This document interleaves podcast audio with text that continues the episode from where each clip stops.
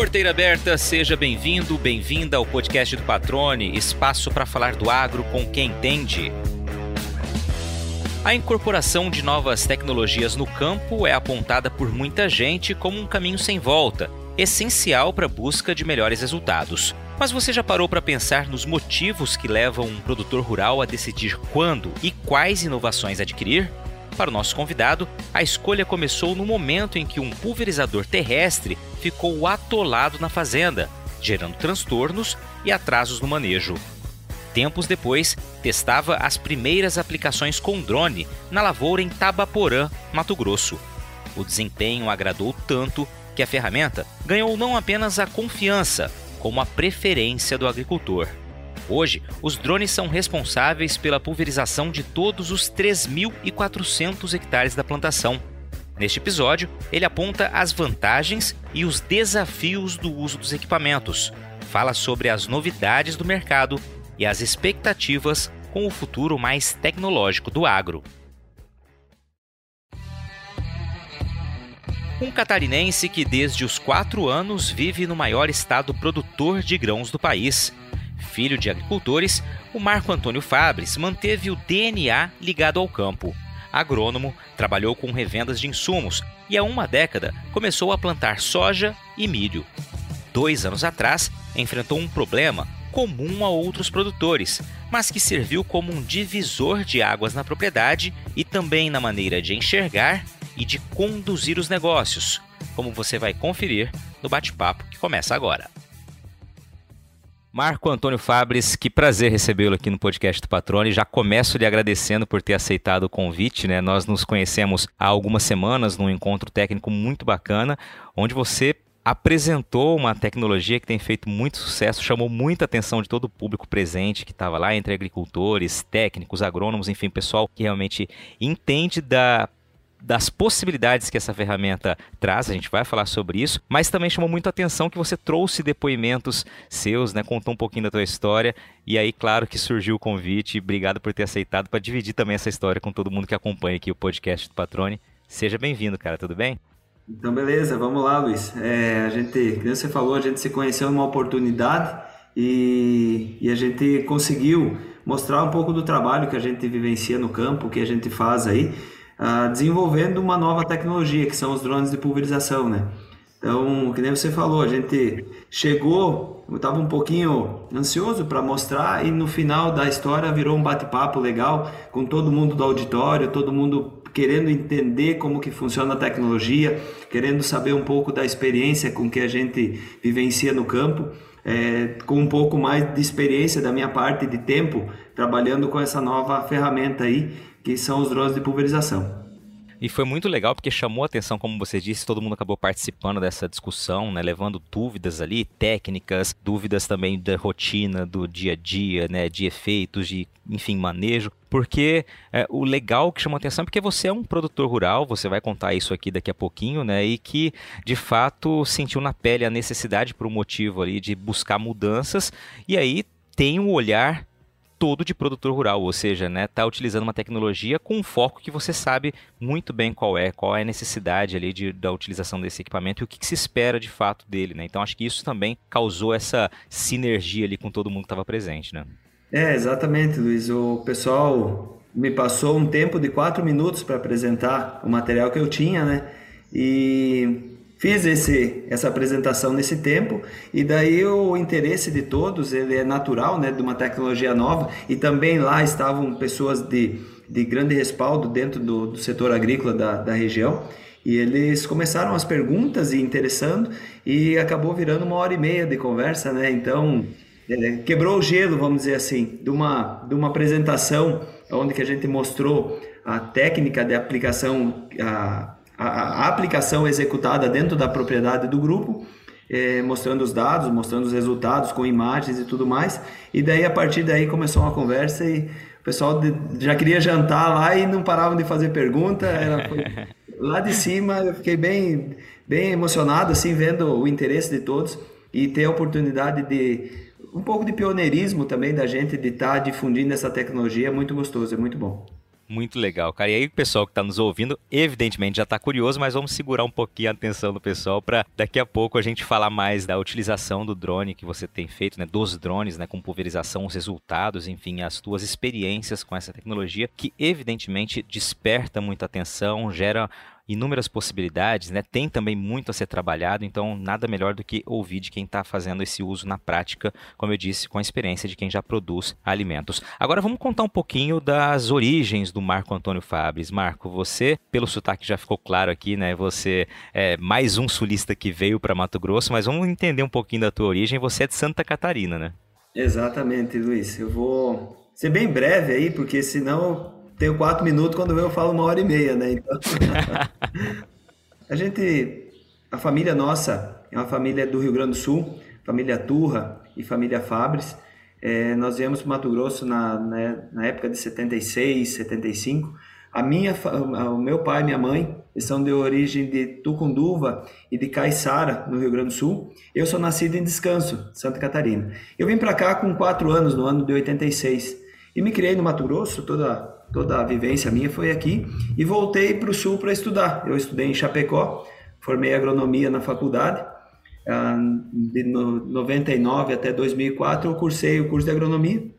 Tive a oportunidade de aprender é, de todas as culturas, de todos os manejos. A região ali é bem legal porque ela tem todo esse, esse envolvimento tanto da parte da agricultura quanto da parte de pecuária que fruticultura também, então é uma região muito ampla. E depois eu voltei para o Mato Grosso, onde que a gente já já tinha um início na parte agrícola, né, onde arrendamos uma área, fomos produzindo, fomos indo, crescendo, e eu fui trabalhar em revenda. Trabalhei oito anos e meio com revenda de químicos, adubo, semente, os químicos em geral. E sempre busquei sempre atender da melhor forma possível o agricultor, a necessidade dele. Então, muitas vezes a gente pensa que lá no campo a gente que vende, mas na verdade a gente cria a demanda e o produtor que visualiza aquilo ali como um benefício, vê a matemática sendo positiva e adquire aquele produto. Então, sempre tentei gerar essa demanda onde que o agricultor mesmo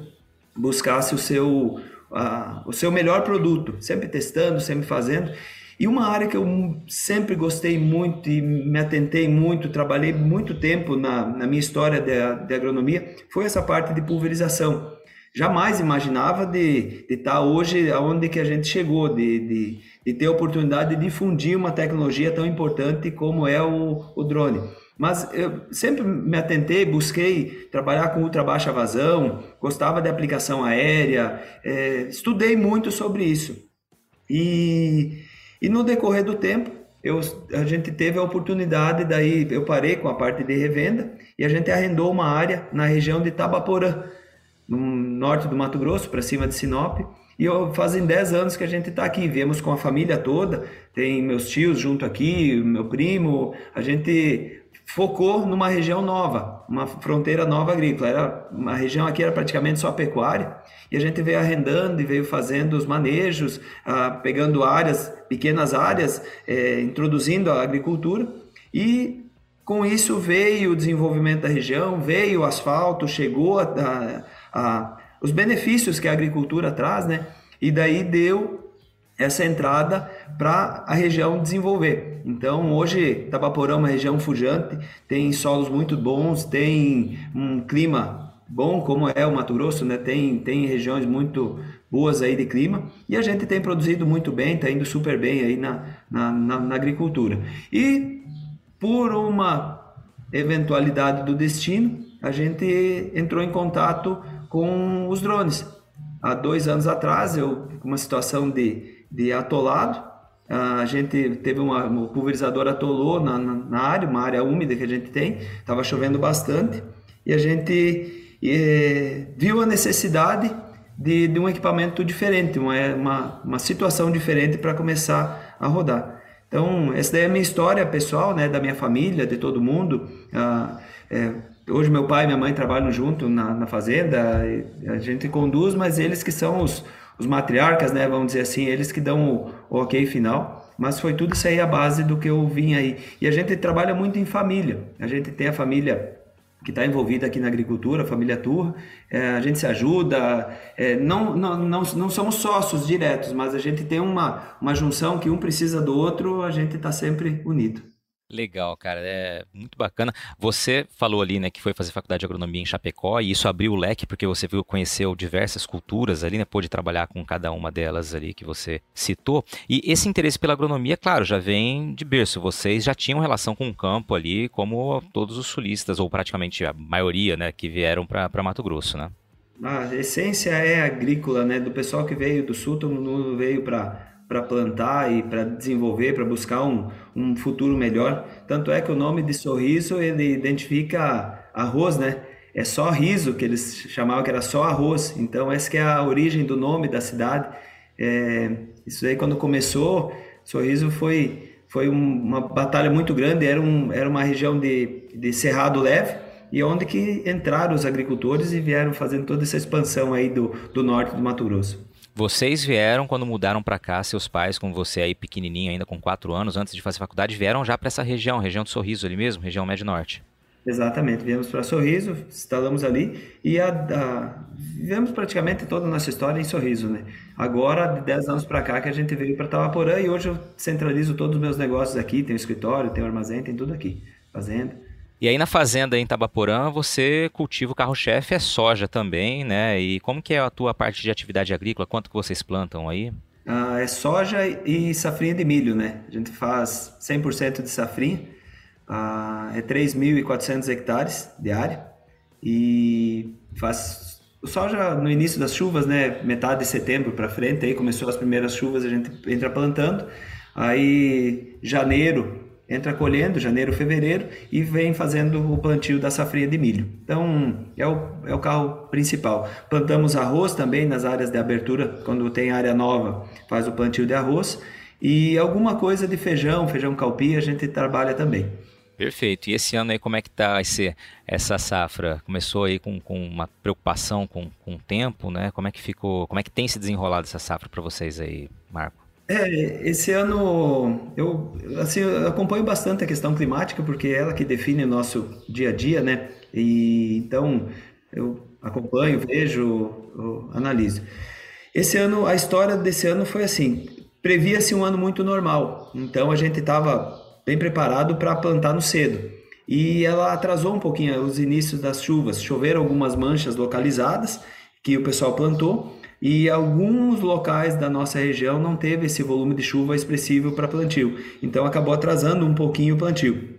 Mas plantou dentro da janela de outubro, adentrando um pouquinho em setembro, nos primeiros dias de setembro. Teve um início com pouco volume de chuva, onde a planta sentiu um pouco. ela enraizou, em contrapartida, teve um potencial de enraizamento muito agressivo, que ela buscou aquele, aquele aquela disponibilidade de água que tinha de reserva no solo. E daí ficou aí 20, 25 dias aí sem chuva. Depois iniciou as chuvas, aí o trem tomou uma dinâmica muito boa. A planta desenvolveu bem, tá um soja muito bom. Todo mundo que a gente conversa, os agricultores estão muito satisfeitos. É, foi um ano de médio volume de chuva, que isso aí é bom para a soja. A soja fica bem sadia, bem, é, bem vigorosa na parte de, de, de doenças, né? E ela ela está desenvolvendo super bem. Eu acho que nós vamos ter um ano muito bom de produtividade. Agora, de uns 15 dias para cá, está chovendo bastante. Tem tido chuvas constantes em baixos volumes. Ah, algum, alguns altos volumes, mas bem localizados. Mas a maioria de garoas, chuvas finas. Isso daí faz a gente se atentar um pouquinho a essas doenças de final de ciclo, essas portas de entradas aí, que nós estamos com soja que está amadurecendo, que está muito bom.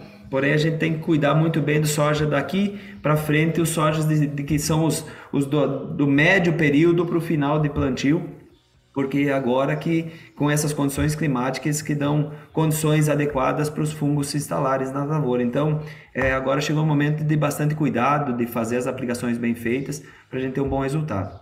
E aí você disse que está pode ter uma produtividade boa, está com uma expectativa e alimentada inclusive por essa, essa melhora de condição climática. O que, que vocês estão esperando? O que, que seria bom aí para a região de vocês? Ah, eu acho que assim, quando a gente fala em bom, a gente está falando de 60, 65 sacos de soja. É um resultado bem expressivo, bem bom. Então, como, como a gente vem de anos com médias entre 55, 60, até 65. Alguns produtores atingem os resultados maiores, né? Porque o investimento em adubação, o investimento em fertilidade, ele tem sido um foco muito grande do agricultor. Ele investiu em tecnologia, então hoje, hoje um, um, um produtor bom chega a produzir seus 70 sacos por hectare. Uma, produtor, não, não diria, mas um produtor que investe e tem um, um ano bom climático, ele produz aí 70 sacos por hectare. Maravilha. Você citou em determinado momento ali que vocês têm armazém também, armazém próprio só para estocar o que vocês produzem ou também atende terceiros aí? Como funciona essa parte do, do trabalho de vocês? A parte, a parte do armazém, Luiz, o foco principal é receber a safra da família, né? Nós somos em quatro sócios, é, onde que o objetivo principal é receber o soja nosso, beneficiar e armazenar. É, mas é, a gente já programou a estrutura para receber um pouco de terceiros. Então existe uma janela que a gente é, também recebe dos produtores da região. A gente está sempre, sempre unido e, e, abrindo esse espaço para todo mundo é, ter um local para colocar o produto. Então a gente trabalha 24 horas na safra, fazendo todo o beneficiamento e atendendo da melhor forma possível. O que é legal da parte do, do armazém é, é como a gente é agricultor, a gente se preocupa com essa parte de classificação, a gente se preocupa muito com essa parte de não ter sobra dentro do armazém. Então, a parte é justo, é de agricultor para agricultor. A gente não tira um grão de soja de ninguém, não faz uma classificação diferente de nada. É tudo muito bem feito para que não chegue no final e tenha sobras que alguns armazéns hoje a meta é ter algumas sobras para depois reinvestir no armazém. A gente já pensa um pouco diferente. O, o armazém ele tem que fechar no zero a zero. Então é muito bem feita essa parte de classificação, é muito bem conduzida essa, esse cuidado com soja para ele ter longevidade e armazenar o produto da forma correta. Maravilha, eu perguntei justamente essa questão do armazém, porque como você foi há 10 anos, como você mencionou, para uma região que estava num processo ainda, vive em si ainda um processo né, de migração, né, de transformação de áreas de pasto em agricultura, evidentemente ter uma estrutura de armazenagem é fundamental numa infraestrutura logística, até para que você tenha como condições de, de armazenar e esperar ali o um momento mais oportuno, né, até para venda não ficar com aquela pressão que a gente sabe que acontece especialmente em áreas que estão né, vivenciando uma transformação, né, uma migração da pecuária para a agricultura. Né? Essa, essa sacada do armazém, eu acho que foi o carro-chefe da nossa, do nosso sucesso, vamos dizer assim, porque se não tivesse o armazém, a gente, no primeiro ano que a gente plantou, que a gente estava construindo o armazém, a gente transportava o produto 200 quilômetros longe, que era para a cidade de Sinop, para frente. Uh, caminhão saía, a gente tinha uma preocupação enorme, você não sabia onde é que ele estava, eh, não tinha comunicação, não, não conseguia ter esse transporte tranquilo. Então, já no primeiro ano, o Carlinhos Turra, que é o nosso tio, já visualizou, falou, não, pesado, nós vamos botar um armazém, porque sem armazém a gente não consegue ter tranquilidade. E a partir daí tudo fluiu, tudo deu certo. Então, a visão empreendedora né, do, do tio, no caso, que é uma pessoa com uma extrema experiência, ele é, é presidente da cooperativa da Coavil aqui de Sorriso, ele que foi o visualizador e em junção ele deu abertura para a gente trabalhar junto, montar uma estrutura maior e fazer tudo acontecer. Então, o sem armazém hoje em área nova, que não tem estrada, que, que tem dificuldade, vamos dizer assim, de transporte, é essencial. E agora uma pausa no bate-papo para dar um recado a você que é produtor ou produtora rural. Já tá na hora de pensar na próxima jogada, hein? Então, que tal mirar na semente e acertar em ótimos resultados para sua lavoura?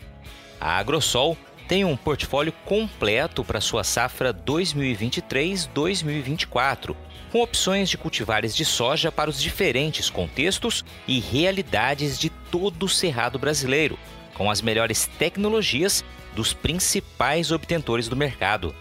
Além de sementes de soja de alta qualidade, a Agrosol também oferece tratamento de sementes industrial com certificação de excelência pela Singenta, serviço de entrega, posicionamento de cultivares, ajuste fino de plantio e um acompanhamento especial do time de campo.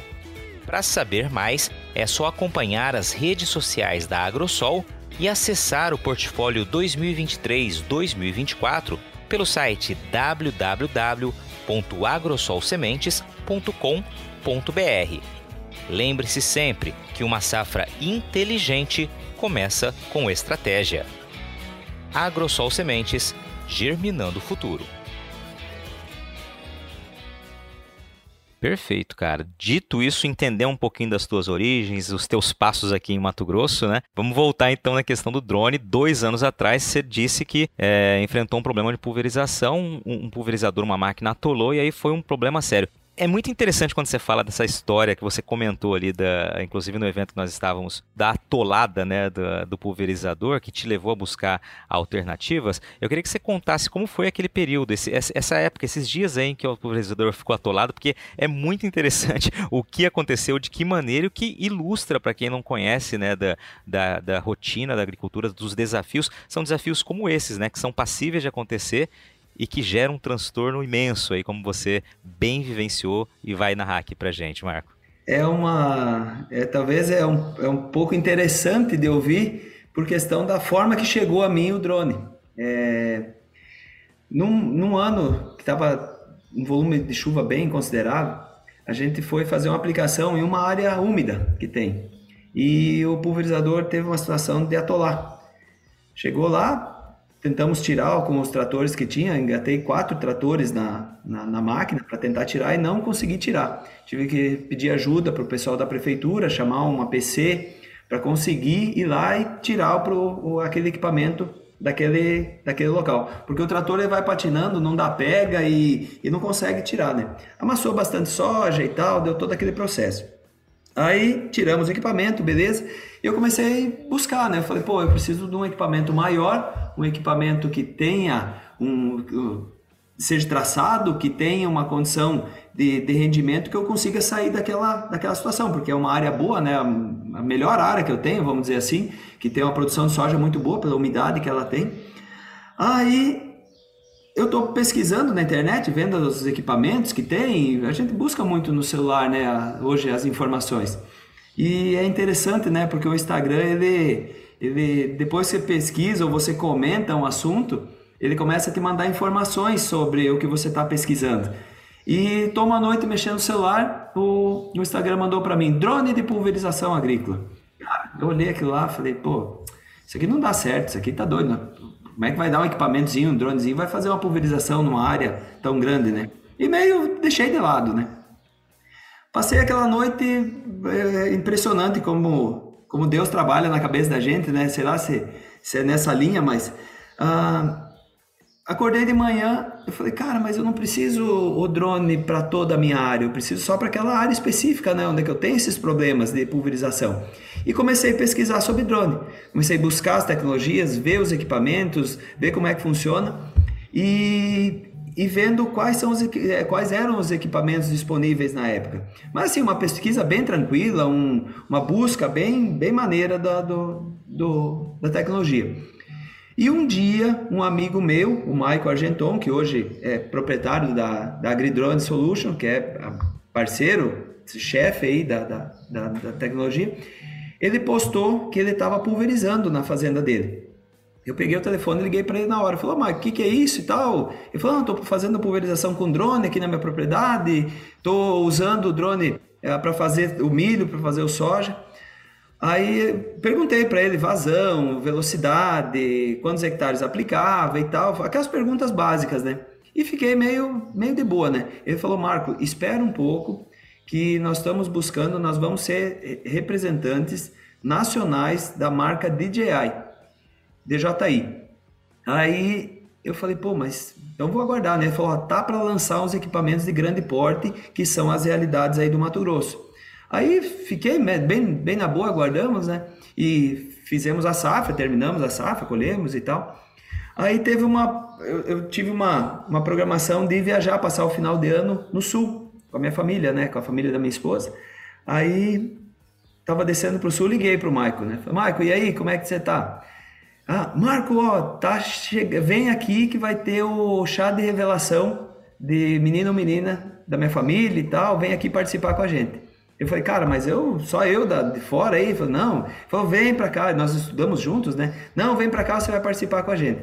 Como che quando chegamos no chá de revelação dele, a revelação foi feita de drone. Eles subiram um drone de pulverização e daí acendeu e tal. É um menino, tal, o Bento, nossa, uma alegria.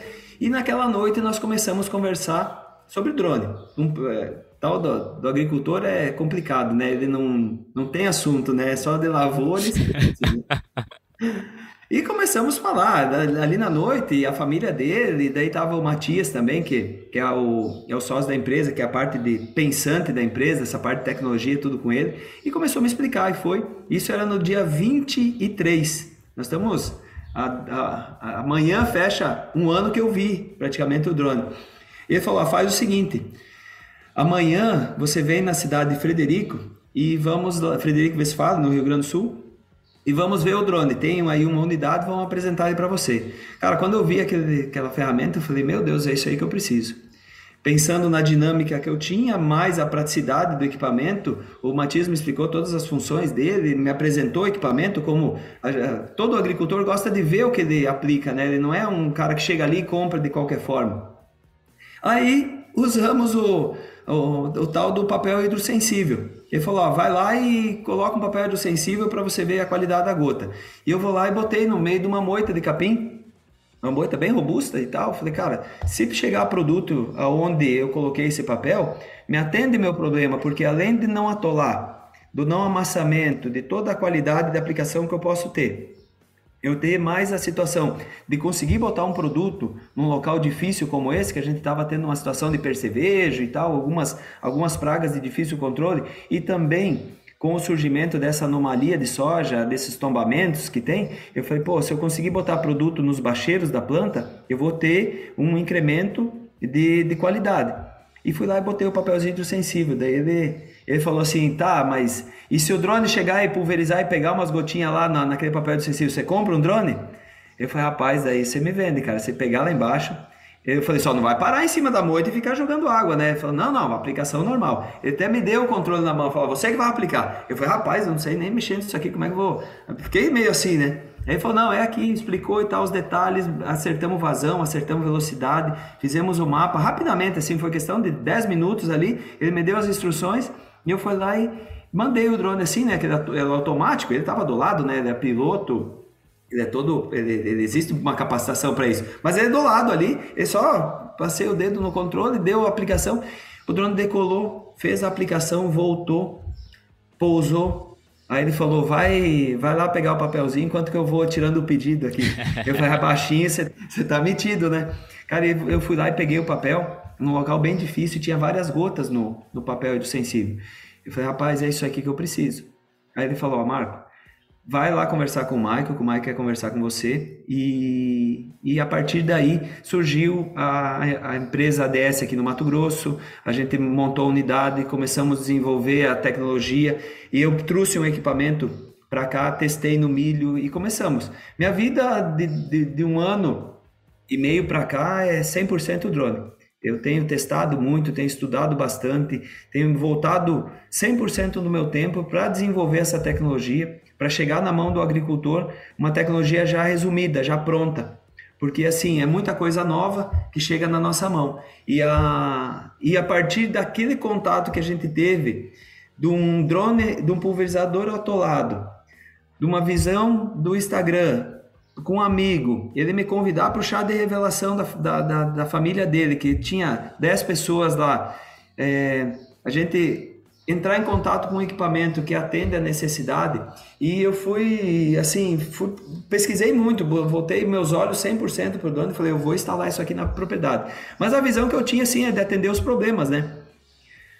E com os resultados que eu tive no milho aplicando no milho eu falei, cara, eu não vou nem passar o soja, eu vou fazer 100% da área de soja com os drones. Aí adquiri mais equipamentos, comprei mais equipamentos e botei para rodar. E daí surgiu a ADS, Agridrone Solution, a unidade no Mato Grosso, onde que, com a minha necessidade, eu falei, Michael, eu não posso ir lá no Rio Grande do Sul buscar peça. Eu tenho que ter uma unidade aqui. Então, eu falei, então vamos montar um, um negócio na região do Sorriso para a gente atender todo o estado do Mato Grosso. E foi a partir daí que a gente começou. Então, hoje além da tecnologia, do meu envolvimento no campo, que eu sempre gostei de pulverização, que nem eu falei, a, a parte do drone funcionando, é, requer bastante suporte, bastante assistência, muito treinamento de piloto, que a gente está. É, a principal é, diferencial que hoje a AgriDrones tem de, das outras empresas que tem no mercado é capacitação e treinamento de piloto,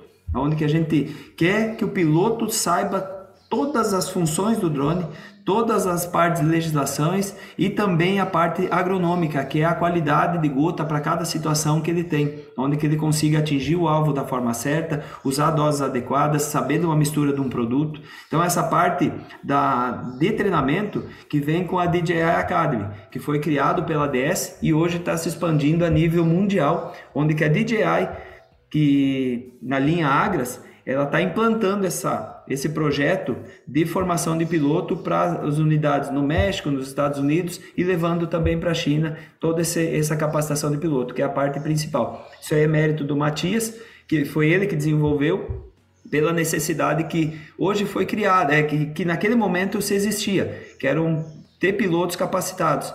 E surgiu a ideia, falou, não, então se precisamos de piloto, nós precisamos capacitar muito bem esses pilotos. Então a, a escola hoje de formação, ela, ela é a nível nacional, existem uh, são, são regulamentados pelos quatro órgãos que fiscalizam, que é a ANAC, a Anatel, DCEA e, e, e MAPA, Ministério da Agricultura, que a gente está fazendo todo esse, esse crescimento e toda essa expansão. Então, de uma situação de problema, eu tive uma uma visão ou assim uma foi colocado na minha frente uma solução onde que a gente trouxe e está desenvolvendo esse trabalho para os demais agricultores aí adquirirem e ter o, o equipamento funcionando na sua propriedade. Cara, muito legal, né? E você matou a pau falando justamente o que eu comentaria, né? De um problema virou uma solução para você e uma oportunidade de negócios, né? Que também certamente vai ajudar a outros produtores que também tenham esse interesse de investir na tecnologia. Agora eu queria entender a parte mais técnica, né? De estrutura necessária para a utilização. Uh, você já deixou claro aí, você então começou com um equipamento, viu que havia né, realmente resultado, Hoje a tua pulverização ela é 100% feita com drone. Quantos equipamentos você utiliza na fazenda de vocês? Vocês aí são 3.400 hectares, né? Você disse de lavoura. Como que é hoje a rotina de pulverização na propriedade de vocês? É, então, Luiz, assim, ó, eu fui ah, no sul, busquei o equipamento, trouxe e começamos a aplicar no milho. É, fiz algumas áreas, uma, um percentual da área, né, com, com o drone. Mas não botei para render em alto nível, porque até porque para a gente aprender também da dinâmica do equipamento, né? Adequando estrutura, adequando tudo que precisava. Aí nós tivemos as colheitas do milho, onde que foi aplicado com o pulverizador, com o avião e com o, o drone. E Aonde foi aplicado com os equipamentos normais que tinham no mercado, o, o, milho tem aquela questão do avariado, né? Então se identificava ali 4.2, 4.8, algumas cargas até deram avariado, mas eu não atribuo à pulverização. Foi decorrente de uma mancha de solo, é, foi decorrente a, a situação de, de, de uma chuva depois da aplicação. Então foram 5, 6 cargas aí que deram problema. Mas assim, um nível aceitável mais alto, 4.2, 4.8 de avariado. Aonde que aplicou com o drone, isso que me chamou muita atenção, é que o avariado estava em 1.2, 1.5, não passava disso. Aquilo já me despertou muito, falou, pô, além do não amassamento, cara, eu tenho uma qualidade de grão enorme, por causa que o produto chega aonde que realmente precisa, que é o terço médio e o bacheiro da planta, onde você tem 80% da da, da, do enchimento do grão disposto naquela, naquela, naquela região do milho, falei, rapaz, isso aqui é o equipamento. Aí eu peguei e inverti toda a minha aplicação. Eu tinha, eu direcionei, vendi um pulverizador e direcionei para mais três drones. Então, é, no caso, peguei mais dois drones, né? Fiquei com três drones pulverizando. Mas o que eu tinha de visão é que eu faria metade da área de drone e a outra metade com o pulverizador. Então segurei um pulverizador ainda, né? Aí, na hora que começamos a produzir, começamos a aplicar, foi rodando. A dinâmica do drone na região do Mato Grosso, como nós temos áreas um pouco diferente do sul, a, eficiência, o resultado, a, a produção dele é muito grande por causa que são tiros grandes, são áreas planas, o rendimento dele toma uma dinâmica muito grande. E eu consegui parar o pulverizador, não aplicar mais com o pulverizador e fazer todas as aplicações com drone. Tá um pouquinho apertado, confesso que te, teria que ter um drone a mais para você fazer com mais tranquilidade. Mas a dinâmica da, da dos aplicadores, o pessoal, a gurizada está muito bem treinada. Pensei que ia ser um pouco mais difícil para eles pegar o início do, do negócio. Em vez de uma semana, dez dias aí, os PA já tomaram conta aí, já foram botando para render, faz as aplicações tranquilamente. Luiz, para você ter uma ideia, nós não aplicamos nenhum domingo desde o começo da, desde o começo da safra. É aplicado de segunda a sexta, sábado alguma coisinha assim de aplicação. Na parte do sábado a gente direciona para manutenção dos equipamentos, onde que a gente faz manutenção geral no, no, nos drones, limpeza, é, calibrações, todo o processo no sábado. No domingo a gurizada descansa e volta a aplicar na segunda-feira. Eu vejo assim, ó, a gente tem que estruturar para o drone, tem que mudar aquela dinâmica de um tanque de água, uma carreta de água, indo para a lavoura, aplicar todo aquele volume, aquela quantidade grande, você resume para uma estrutura muito pequena, que é uma carretinha com um container de água, um misturador e um motor gerando energia para as baterias. Então, aquela mega estrutura que você tem, de uma carreta transportando água, com misturadores, com toda aquela, aquela dinâmica da pulverização, você enxuga para uma estrutura pequena. É muito simples a, o rendimento. Primeiro, porque não usa praticamente água. A água hoje é um, é um item precioso que a gente tem e a gente tem que cuidar muito. E na pulverização, a água é o transportador do defensivo, do agrotóxico, que vai chegar onde que precisa na planta. E com o drone, ele exerce uma força que ele lança esse produto por conta sozinho. Ele consegue colocar nos bacheiros a, o produto para fazer a aplicação. Então ele requer de pouca água. Então o produto puro praticamente, chegando à aplicação onde é que realmente precisa. Então de uma estrutura grande você diminui bastante. Então com a situação que eu tive no milho, com o início das aplicações do soja, vendo que a gente tinha mais campo para mais espaço para o drone, que eu tinha programado 500 hectares por drone tomou uma dinâmica de 1.100 hectares por drone. Por quê? Porque a gente investiu e botou para rodar mesmo e deu suporte para os operadores para os operadores fazer aquilo lá funcionar. E eles estão tocando, estão numa praticidade enorme. Então, hoje eu adquiri um drone novo, um T40, onde eu estou testando ele na propriedade. Começamos essa semana a fazer aplicações normais, que daí tomou uma dinâmica absurda. Então, é, até assim, a gente está começando a ver onde é que o drone pode chegar.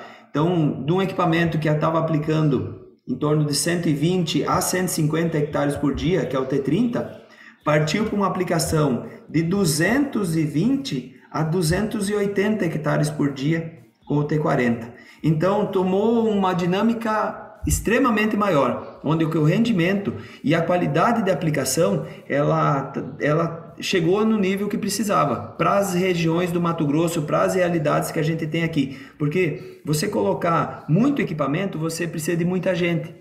E como o rendimento era pequeno, precisava de bastante gente na lavoura. E assim não, assim, ah, os mesmos operadores que tocavam os equipamentos anteriores vão fazer a pulverização com o drone. Então, a, a dinâmica tomou um, um um espaço ou tomou uma realidade onde que a gente aqui no Mato Grosso vai poder ser atendido. Cara, que legal. Daqui a pouco eu queria que você falasse um pouquinho das características do equipamento. Você já falou aí dessa autonomia que ele tem, né? É, realmente poder alcançar é, um rendimento aí de mais área do que, do que na tecnologia anterior. Eu queria que você falasse um pouquinho da rotina, como que é, como vocês preparam o dia a dia para fazer essa pulverização, para trazer um pouco dessa informação também para quem já está interessado em passar a utilizar, testar essa ferramenta, Marco. Cara, a rotina de pulverização normal, tem que cuidar o clima, tem que cuidar as condições climáticas, mas em contrapartida, o, o próprio equipamento condiciona o ambiente para ele colocar o produto onde ele realmente precisa chegar.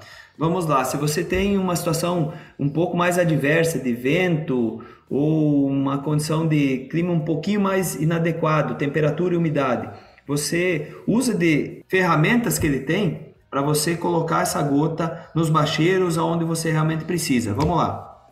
Se eu tiver com vento um pouco mais elevado, entre 12 e 15 km por hora, uma umidade relativa um pouco baixa, é, de 55 a 65 de umidade relativa, e uma temperatura um pouco mais alta, até seus 32, 33 graus, você simplesmente pelo fato de desacelerar o drone, ele consegue aumentar o, o, volume de vórtex que ele que ele exerce, que é a força natural de sustentação que ele, que ele tem e essa força faz com que as gotas cheguem onde é que realmente precisa. Então você consegue lançar essa gota de uma forma mais adequada. E também você tem um opcional de tamanhos de gota que você cria no equipamento. Então você consegue gerar gotas de 60 micras a 250 micras. Em, em, questão de segundos ali, com o próprio equipamento voando. Então, se você começa a receber rajadas de vento na, na, na no talhão que você está vendo, começou a ventar, você desacelera ele e num, num clicar de botão, você aumenta o tamanho da gota automaticamente. Naquele mesmo voo, ele já, a partir dali, ele já toma uma nova dinâmica e você consegue fazer com que o produto chegue de forma correta e no local certo também. Então, do tamanho, a gota chegar do tamanho certo, no local correto da planta, com um simples ajuste do equipamento. Então, você perde um pouquinho de rendimento, mas você mantém a aplicação. Olha o que aconteceu comigo ontem, cara, um negócio bem legal assim. Ah, até virou eu comecei a dar risada, eu e meu primo, né? Ah, liguei para ele, ontem, choveu bastante ontem, deu uma chuva bem forte ontem à tarde, né? E dez minutos depois, os piados me passaram o rádio e falaram, Marco, dá para aplicar? Daí eu saí para fora do escritório, dei uma olhada, falei, moçada, pode, pode botar para rodar. Tava abriu, né, que dá aquele pancadão de chuva e abre, né? Aí eu falei, cara, vou ligar pro meu primo. Ô Fábio, tudo bom? Beleza? Como é que tá aí? Me tira uma dúvida, você está aplicando? Ele falou, Deus o livre, como é que eu vou aplicar depois de uma chuva dessa? Você está ficando doido? Aí eu comecei a dar risada, falei, cara, eu estou aplicando, se precisar de ajuda, você me fala. Aí ele falou, você tira sal também, né? Eu falei, cara, eu precisava escutar isso, porque é uma realidade, é uma ferramenta que o drone traz, né? É uma possibilidade, 10 minutos depois de uma chuva, Luiz, depois de um pancadão enorme, se você tiver uma área úmida, sem chance, às vezes tem que esperar dois, três dias para entrar. E se você tiver alguma situação de curva de nível, área declivosa, fica água nas curvas, é, fica aquele acúmulo de água. E não tem como entrar, realmente. Aí eu aproveitei ó, o embalo e falei, como é que tá aí? Aí ele falou, pá, isso aí é, uma, é a ferramenta do futuro, isso aí não tem mais volta é o que a gente realmente precisa. Então, é, então falando um pouquinho das realidades do drone, né? Ele, ele vem para facilitar o processo operacional, porque de uma mega estrutura você bota numa estrutura pequena, você condiciona ele.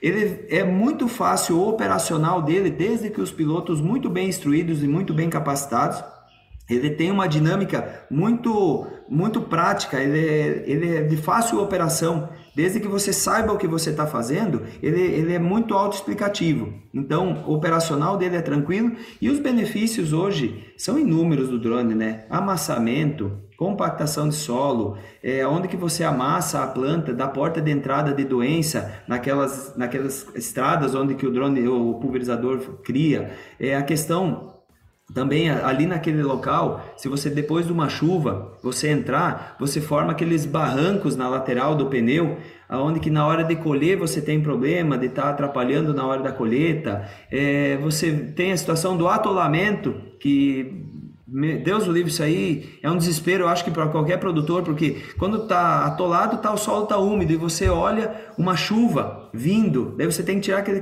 aquele equipamento antes da chuva, uh, puxar Equipamento não é tão simples.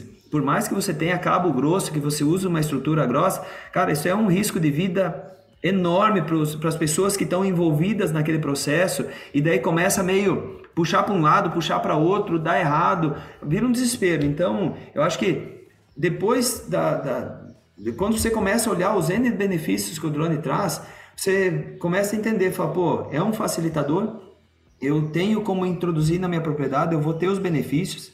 É, o, o, o, simples fato do amassamento, daquela preparação de solo, onde que eu vou ter a oportunidade de colher 100% do que eu botar no chão, de semente que eu plantar, sem perder nenhuma planta, sem ter situações de estradas onde que você ah, tem amassamento ou mesmo que haja desligamento, você ali também você não tem produção, se você pensar assim, é, você vê o equipamento onde você tem a oportunidade de colher 100% do que você planta, você começa a ver os N benefícios que tem. Numa aquisição, num valor que ele tem um valor muito, muito tranquilo para o produtor colocar na sua propriedade, o produtor só não compra se não quer. Porque benefícios tem. Eu ser bem sincero para ti, Luiz, e para os demais aí que estão ouvindo.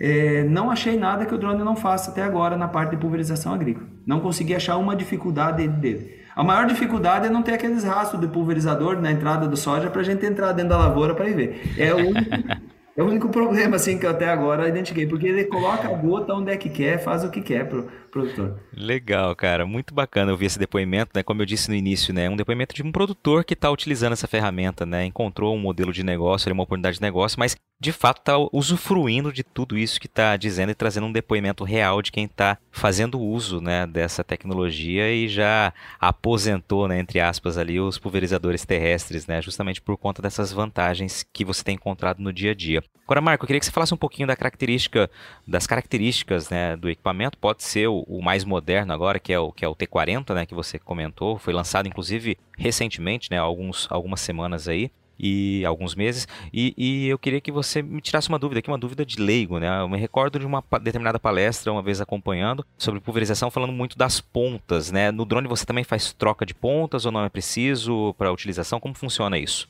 Positivo. Então, assim, ó, o, no dia 12 de outubro houve o lançamento mundial da DJI, que ele trouxe esse novo equipamento para para o restante do mundo. Eles já faziam um ano e meio que estavam utilizando na China e agora chegou ah, para as demais, as demais regiões.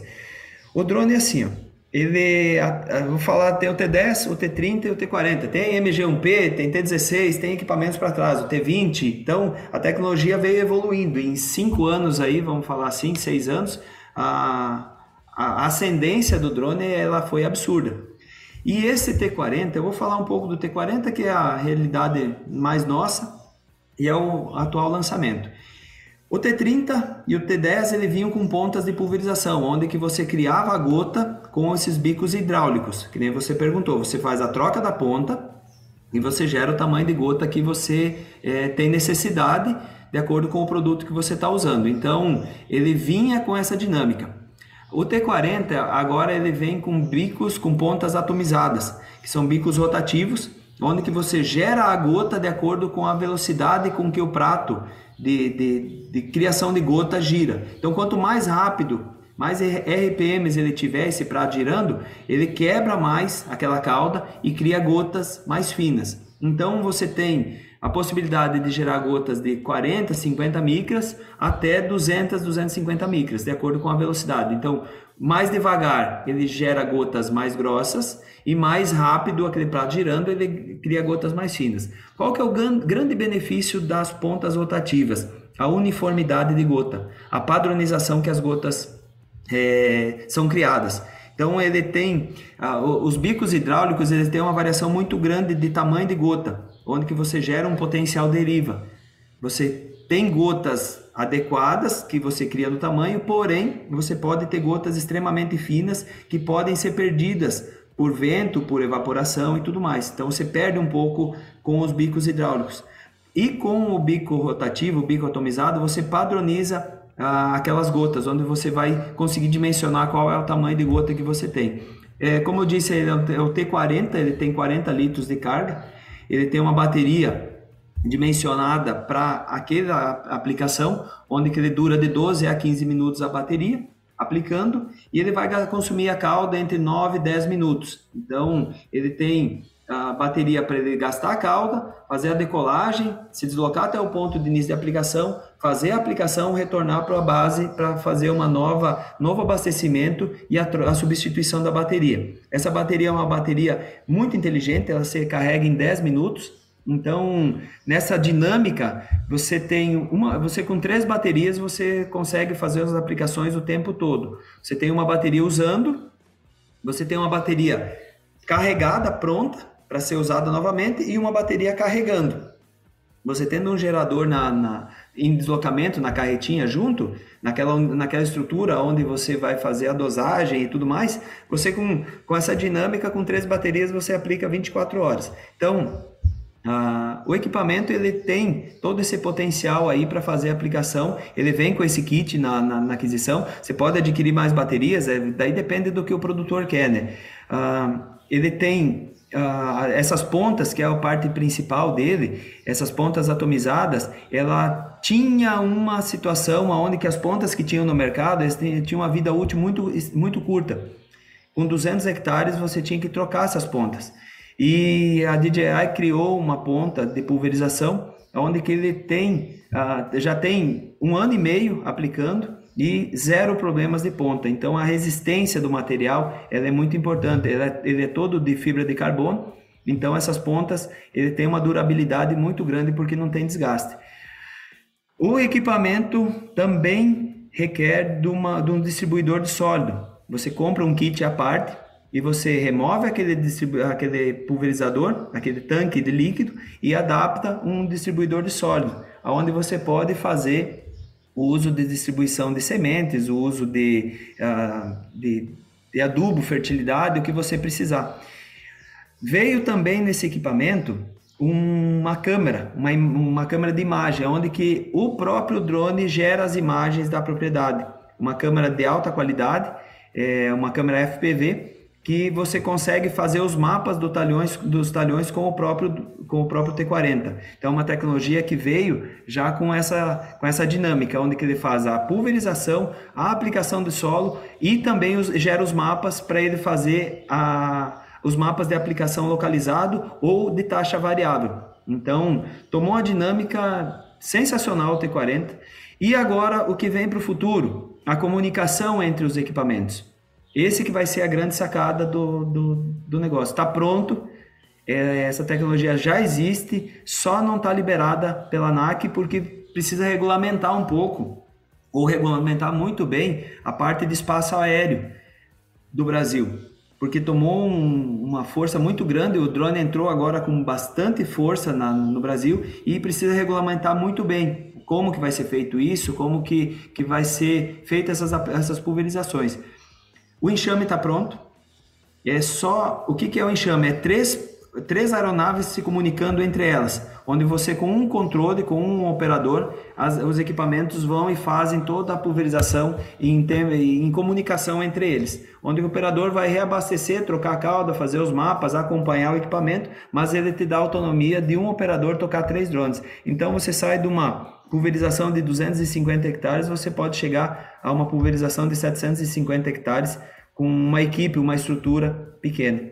Excelente. A autonomia você disse então de 12 a 15 minutos com essa carga extremamente rápida, né? Você até utilizou uma bateria inteligente aí, o termo que você usou, e podendo fazer então até 250 hectares por dia seria né, com um equipamento apenas. E agora você disse aí do voo enxame, né? Que depende ainda de alguma regulamentação, mas que vai potencializar ainda mais essa utilização em todo o país qual que é o, o custo por hectare? Dá para ter uma ideia, Marco, de a gente sempre gosta de fazer comparação, né? Olha, o preço do pulverizador é tanto, o preço de um drone é tanto. Tem a questão do óleo diesel no pulverizador terrestre, tem a questão das baterias ali e vida útil no drone. O que, que dá para a gente, é, que caminho a gente pode seguir para ter a comparação entre um e outro aí? Ô Luiz, assim, ó, é, acho que a gente tem que chegar numa matemática um pouco mais assertiva para mim passar os números exatos aqui para ti.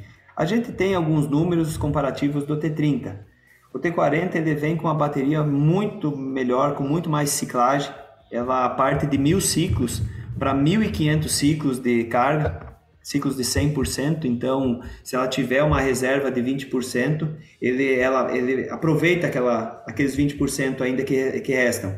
Então, você teria 80% de um ciclo, dando um exemplo bem rápido. Então, eu não tenho exatamente o valor que está gerando o T40 porque a gente precisa entender das manutenções e tudo mais. Mas assim, ó, hoje se você for pensar, ele vai dar um custo de bateria comparado com o combustível em torno de cinco reais. É o valor da bateria de acordo com a quantidade de ciclos que ele tem e é o valor da bateria. Então, você tem o valor da bateria, 1.500 ciclos, aplicando em torno de 6 mil hectares uma bateria. Ela vai dar em torno dos seus 5 reais aí por hectare, podendo chegar até um pouquinho menos se as áreas forem de maior porte, se elas tiverem talhões maiores. Agora, se você ficar operando em tiros pequenos, manobras, ele acaba gastando um pouco de mais de energia fazendo essas pequenas manobras, mas pode chegar até mais do que esses 5 reais aí por hectare. O pulverizador, se quando você vai para comparação com ele, ele dá mais ou menos isso aí também de combustível, vai gastar em torno de um litro e meio por hectare. o avião gasta menos, é, quando você compara só o combustível, né? Agora, quando você vai para a parte de manutenção, aí toma uma dinâmica extremamente absurda, porque você tem pneu, é, motor, você tem ar-condicionado, você tem mangueiras, você tem todo aquele processo da, de ferros que tem no, no equipamento, então acaba envolvendo um, um, montante muito maior. Depreciação do equipamento, a, as manutenções periódicas, que nem na parte de pulverização aérea que eles, eles requerem a cada 1.200 horas fazer uh, um motor que não é tão simples de fazer. Então, é, esse número eu não tenho exatamente, Luiz, porque é, é recente que eu tenho na mão o equipamento para mim fazer um comparativo. Agora, no final da safra, daí eu já, já consigo apresentar para você um número mais, mais real do que é o custo final de cada equipamento. Até porque é, um, é uma questão interessante de você saber onde que a gente está e o quanto que a gente vai gastar. Porque tem muito agrônomo que fala depende, né? Você já ouviu falar que agrônomo fala depende? Diz que é, que é, que, é, a expressão mais utilizada, né? É, eu acho que o depende é assim, ó. O... Ele existe, mas depende é que existem vários caminhos para chegar no mesmo local. Aí depende do agricultor botar a bunda na cadeira e pegar uma calculadora e fazer conta, que ele só vai sobreviver na na, na estrutura, na, na agricultura, se aquilo lá for positivo. Então depende de dar resultado positivo, depende de fazer conta. Agora, dizer que ah, depende, não sei o que, simplesmente pelo fato de ser um termo, eu acho que é um pouco vago para o agricultor usar essa ferramenta é, e achar que está tudo certo, que está tudo igual. Então só vai sobreviver no sistema quem fizer conta e ver se o resultado é positivo e viabilizar o investimento. Excelente, cara. Acho que é importantíssimo você trazer também essa, essa pontuação aí, né, para quem está nos ouvindo. E me diz uma coisa, Marco, hoje o custo desse equipamento, o preço dele, quanto que ele chega no Brasil aproximadamente aí? Ele está na casa de 230, 240 mil reais, um kit completo de pulverização. Se você for adquirir algo a mais aí, tipo distribuidor de sólido, alguns itens a mais, pode chegar em seus 270, 280 mil, com todos os opcionais que ele, que ele tem. Mas em torno de 230 mil você já trabalha, já aplica aí tranquilamente. Perfeito. É, você disse que tem aumentado o número né, de drones, é, muita gente passando a utilizar. Tem uma ideia, uma estimativa por cima de quantos existam no Brasil, quantos existam em Mato Grosso aí com essa função já sendo utilizados, aproximadamente? O ano de 2022 foram vendidos pelo, pela DJI no Brasil em torno de 1.800 drones. Mas somando com o que tem no ano de 2021, 2020, Tá na casa dos seus 3 mil drones aí. Isso da DJI, né? Da DJI, isso aí. E em Mato Grosso, como é que tem sido essa absorção, pelo que você tem acompanhado? Mato Grosso está um pouco atrasado, vamos dizer assim, por questão de nós não ter a, a opção desses equipamentos de grande porte, Luiz. Então, agora que lançou o T30, que veio esse ano que passou, e agora eu acho que chegou equipamentos ao nosso, ao nosso número real que a gente precisa. Falando como agricultor, independente da empresa, é, disso aqui para mais que a gente precisa. É, rendimento, além da qualidade que tem que ter, né, que o equipamento ele é importante a gente frisar isso, porque o principal do drone é a qualidade com que ele entrega. E a parte de quantidade, ele vai vir com o decorrer do tempo. Quando vier o enxame, já tem o T50 em teste, a DJI já está testando ele, já está trabalhando. É, a informação que chegou a nós, que ele vai, vai, vai vir para o mercado daqui uns dois anos, dois anos e meio, que é um equipamento que iniciou agora, ele, ele aumenta a, o volume, aumenta a área, a comunicação na parte de controle com ele melhora também. É, informações que a gente já tem acesso, que está até nós como dealers, né, que somos representantes, que hoje a gente não tem atravessador, a gente tem contato China-Brasil, não tem ninguém no meio, então a gente tem acesso à engenharia, tem acesso a todo mundo. Então ele toma uma dinâmica um pouco diferente. O que nós, nós temos que pensar assim, que o drone ele vai tomar uma dinâmica muito grande no Mato Grosso, pelos benefícios com que ele vai entregar. Se a gente tiver isso aí na cabeça, é, o resultado vai acontecer já no primeiro ano, porque só pelo amassamento, em 400 hectares você já paga o equipamento. Então, é uma, um volume de área pequeno. Ah, mas eu vou ter que botar funcionário na fazenda, não sei o quê. Vai. Ah, mas é, é muita gente, não sei o quê. Meu amigo, é matemática, é conta. Se você fizer conta e você for positivo, por que não investir em pessoas? Vai trazer de volta essa, é, essa juventude para a agricultura. Esse é um equipamento que vai trazer o filho do agricultor de volta para dentro da lavoura. Isso é fato, já está acontecendo. É, ele iniciou uma dinâmica de grande porte agora na nossa região. No sul já está implementado isso aí muito forte. Lá no sul, é, por causa das áreas declivosas, da forma com que tem as áreas lá, o drone entrou com uma mão na luva para aquela região, porque são áreas pequenas, é, várias.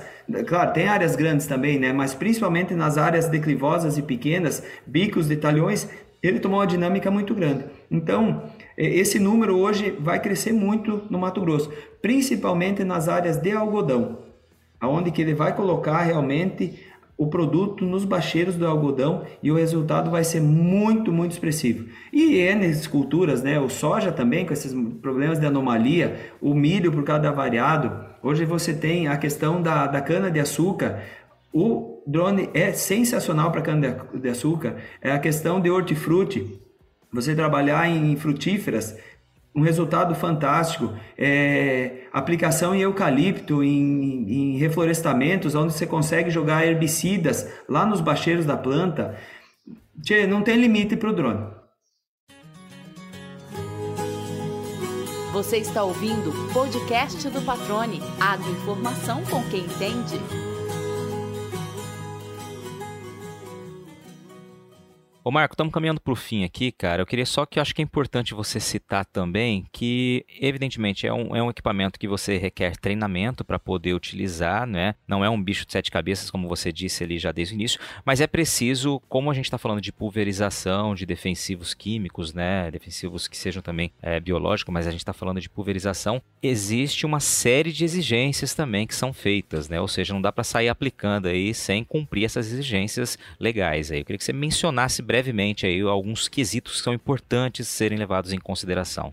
Olha, Luiz, eu acho que você mexeu no, no ponto principal do drone, aonde que a regulamentação ela está vindo muito forte e tem que existir. Não podemos fazer de qualquer forma. É uma baita de uma tecnologia e os órgãos regulamentadores estão sendo muito rígidos em relação a isso aí.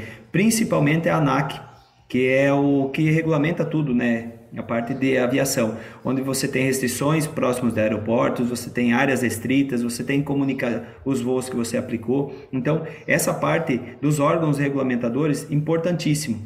É, eles também fiscalizar, eles também vêm buscar.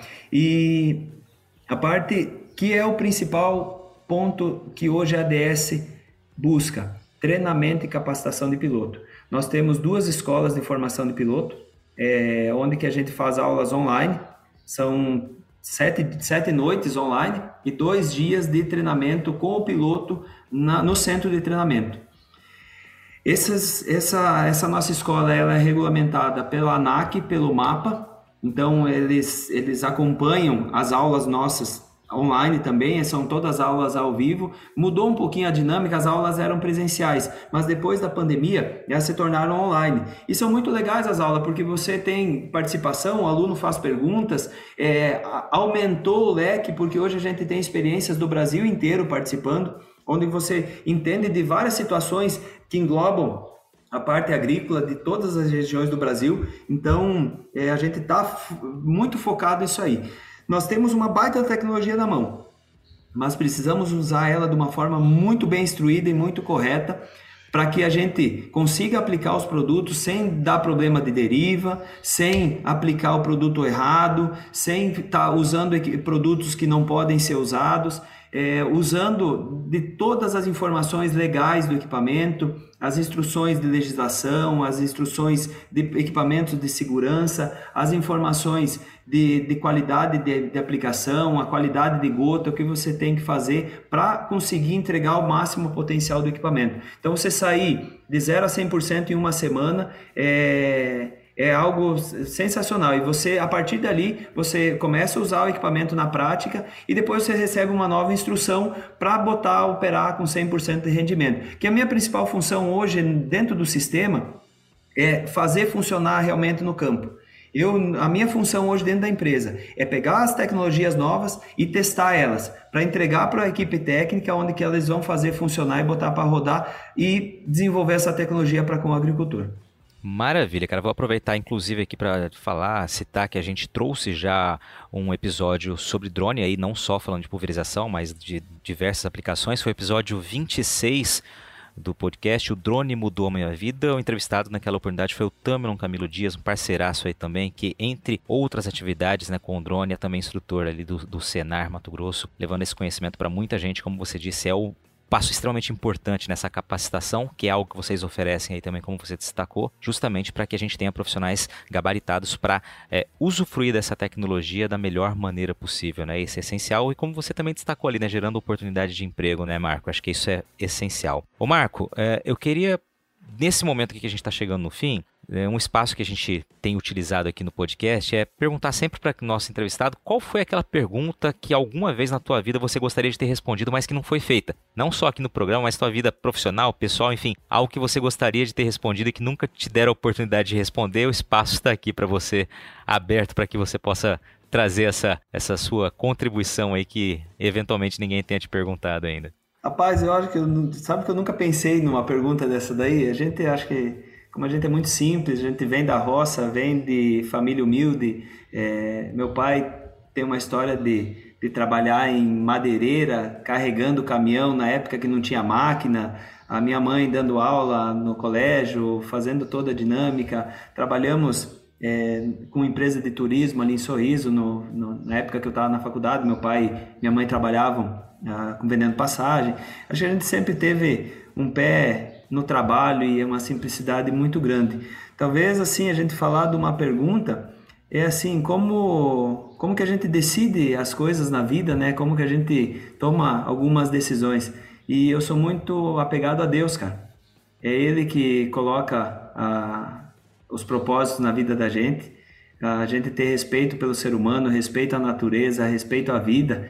É, Deus proporciona algo incrível na vida da gente. Então, é, talvez não seja uma pergunta, seja um pouco assim de agradecimento que, que eu tenho. Eu sou muito apegado a tudo que acontece na minha vida, eu elevo a Deus. Então, sugiro que quando a gente tiver alguma dificuldade, a gente não fique blasfemando e falando coisas erradas. Aquilo ali é para você, cara. Ele sempre vai ser colocado no teu caminho para que você use das melhores é, situações para conseguir achar soluções como ele me colocou uma situação dentro do bate-papo que a gente tem de um drone, uh, de um pulverizador atolado. Eu podia estar tá lá, ter ficado brabo, machuquei toda a minha mão com um cabo de aço, porque, cara, você engata cabo, tira cabo vira trator e me e daí tudo aquele monte de gente observando qual é a decisão que você vai tomar. Eu poderia simplesmente ter ficado bravo, e ter tirado o equipamento. E Deus botou um propósito na minha vida que foi fazer isso aí. Então, é, talvez não seria uma pergunta que nunca ninguém fez, mas é, eu acho que é um pouco de agradecimento em público pelo, pelos propósitos que a gente recebe na vida e o crescimento que a gente está. É, tudo em cima do, do que a gente consegue, do que a gente batalha sendo honesto, tendo uma vida sempre aberta, é, fazendo as coisas corretas. Acho que esse aí é o caminho da vida. Maravilha, cara. Obrigado por essa participação, por ter sido tão transparente, né, ter realmente aberto o coração para falar da tua experiência, dos teus pensamentos aí com relação a essa nova tecnologia que ganhou espaço na tua vida aí é gigantesco, né, cara? Obrigado mesmo pela participação. Te agradeço e deixo aqui o espaço também para que você fale, né? Quem quiser saber mais sobre a tecnologia, por onde procurar vocês aí. Eu sei que vocês têm conta também nas redes sociais aí. Eu queria que você pudesse trazer também essa informação para quem está ouvindo. Muito legal, Luiz. É, a gente está instalado em Sorriso. A nossa central é Sorriso. Nós vamos a, temos a unidade ali de centro de treinamento. Todo, todo o foco nosso é Sorriso. Temos a importadora que é em Vitória, que vem os equipamentos, onde que a gente tem a, a, o CD nosso. E temos a parte de tecnologia, que é Rio Grande do Sul, que é lá em Frederico. Então, qualquer uma das unidades é, que os, quem está assistindo, quem está ouvindo buscar é nessa, nessas unidades. É, AgriDrone Solution, tanto Instagram como Facebook, tem bastante informação ali. Tanto é que nosso, nossas páginas são muito voltadas para a parte de difundir essa tecnologia, passando as informações para o agricultor. O meu Instagram é Marco Antônio Fabres. Então é simples de acessar aí. Eu também o que eu tenho de novidade, o que eu consigo trazer de, de informação, tanto na parte do, dos equipamentos, na parte do que a gente faz. E acesso hoje, a gente tem o telefone de contato 066, né? 99232 1889. Entrar em contato quem quiser fazer treinamento, quem quiser adquirir equipamento, só mandar um, um zap para a gente aí, a gente depois tem a parte comercial, a parte técnica e vai desenvolvendo. Agradeço você pelo convite, cara, que te digo, é, independente de trabalho, que a gente cultiva uma amizade para o resto da vida, que eu acho que esse aí é, é os principais propósitos que, que a gente tem, é, de, uma, de uma oportunidade, de uma reunião onde que a gente foi a única empresa que acessou lá que estava lá na empresa, na, na, naquele evento, que é uma empresa, um grupo particular, a gente se conhecer e ter a oportunidade de conversar num canal tão bacana aí, é, que a gente consiga incrementar essa tecnologia no Brasil todo aí. Perfeito, cara. Obrigado mais uma vez. Sucesso, parabéns pela história, pelo trabalho e muitas conquistas pela frente. Valeu, Luiz. Valeu. E aí, gostou do bate-papo? Então dá aquela força e compartilhe essa entrevista com os seus contatos. E olha, aproveita para mandar aquele feedback dizendo o que você está achando do podcast do Patrone. Pode criticar, elogiar, sugerir temas e pessoas para dividir boas histórias aqui nos próximos episódios. É só enviar uma mensagem lá no Instagram para @luispatrone que a gente troca uma ideia, viu? Então, gente, sucesso da porteira para dentro, força e fé da porteira para fora e vamos que vamos. Você ouviu o podcast do Patrone. Agroinformação com quem entende.